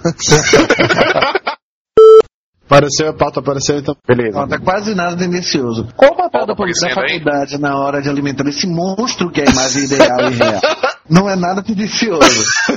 Olha, eu posso dizer pra você só uma coisa. Tirando as- os três primeiros itens da pauta, todo o resto foi Flávio que fez, então... Por que todo modelo numa foto publicitária deixou de parecer humano para virar uma espécie de Barbie ou de. Joe? pois é. Então, como eu disse, entendeu? Como diria Bruno Mazeu, essa é uma boa questão. Então, ó, que- como é que rola? A intenção é deixar a parte mais light, mas a parte vai ser mais engraçadinha, que lembrar das propagandas, deixar isso pro final. Você acha que essa parte vai ser mais engraçadinha? Você acha que a parte mais, mais da porrada não vai ser engraçada, meu? Dudu tá de medinho porque vai falar dos colegas dele. Ah, ô corporativismo de merda, hein? Isso daí foi o sujeito que falou que todo médico é filha da puta, que todo taxista é filha da puta, que todo motorista de ônibus é filha da puta, que todo cobrador de ônibus é filha da puta, e que todo filho da puta é filho da puta. Nós temos isso gravado. O Fábio, Lúcio- conta pra gente, você foi abusado sexualmente por algum publicitário quando era criança? O publicitário lhe botou no colo cantando a música do Guaraná Antártica e deu um barulho de pizza aí, Não, não, não, não. Não, não, Não, co- como eu trabalho na, na parte de, de- arte, de criação de, de arte gráfica, é óbvio que eu odeio publicitário. Ah, dá pra mudar um pouquinho essa cor? Ah, dá pra mudar dois milímetros pra direita? Vai se foder! É uma maracujina, Flávio? Uma maracujina pra acalmar um pouquinho e tal. É porque você, depois dessa edição, eu, eu acho que você vai ficar um pouquinho mais apaixonado pelos publicitários, pela profissão, pelo menos. Entendi, cara. Você tá dando mole pro Flávio? Pô, vocês também interpretam tudo, pô. Nada, filho. O plantão é Ah, duro aqui falando. Aqui, ó, o telefone acabou de tocar aqui em casa, que maravilha. Pera um instante só, tá? Essa gravação tá. Esta gravação está amaldiçoada de novo, hein? É muito publicitário, muito baiano, o negócio tá complicado. Ah, aí e não. nenhum deles trouxe um patrocínio pra esta gravação. Olha, não foi pedido. Não foi mas, pedido mas isso, nem, é. mas nem Jujuba os caras trouxeram pra gravação. Vocês fazem um podcast com publicitário, baiano, e, e- e tem trauma de baiano e de publicitário. Não, quem tem trauma de baiano é o Lúcio, que a última vez que, que ele ficou perto de um baiano e ficou meio dolorido. Eu acho assim. Explicando, Lúcio foi abusado sexualmente por Dorival Caymmi e Flávio foi abusado por Nizanguanais. Isso explica muita coisa, cara. Hoje, queridinhos, tivemos essa aula em que expusemos todos os pontos da profissão e agora todo mundo que odiava publicitário vai odiar menos, não é, Flávio? Não. Não. Cara, o meu problema com você. O meu problema com você, Jorge, é que você respira. Hoje por vocês continuam mesmo, porque sempre vai ter aquele negócio de ah, coloca mais 10% de magenta, não, dá pra abrir um pouco o brilho da foto, ah, não pode trocar essa fonte. Quer ver um negócio que vai lhe matar? Quando alguém vira e fala assim: Eu queria uma cor mais viva, Flávio. Uma coisa mais pá. Mais pá é massa. Mas pá é ótimo, né? Você olha assim e fala, mas eu não tenho mais pá na, na, na tabela de cor. eu, ainda, eu ainda vou, vou chegar no ponto de poder virar pro cliente quando ele falar, não, eu queria uma coisa pá e poder enfiar a mão na orelha dele. ハハハハ! Esse programa aqui vai ao ar em janeiro ou é fevereiro, não tenho certeza. A gente já se antecipando por causa da, da, da licença paternidade do Flávio. Não se estresse, porque não vai sair por agora. A gente tá só parando sequência. Ah, Vai demorar pra sair. Mentira, é sério isso? É sério? Aí eu já Puta recebi com a- você só fala agora, man. Eu botar agora no Twitter. Acabei de gravar o me Ah, mas você pode Peraí, colocar. peraí. Alguém perguntou, Dudu mentiu? Não, ele apenas te ofereceu um serviço, vocês a- aceitaram? Ele não mentiu, ele omitiu, não é isso? Ele apenas manipulou a realidade. Se eu fosse os meninos, não falava mais com você. Ou vai arrumar propaganda pra gente, fica quieto. ah, mas eles só vão arrumar depois de fevereiro agora. É bom, sabe o quê? Porque agora vocês têm tempo daqui até fevereiro de pensar seriamente. Vocês não querem colocar a gente de vocês pra patrocinar esse episódio, tá vendo só? Ó, até fevereiro pra fazer isso. Olha Quanto só. é pra patrocinar esse negócio aí? Aceita em paçoca? Aceita em paçoca. papai.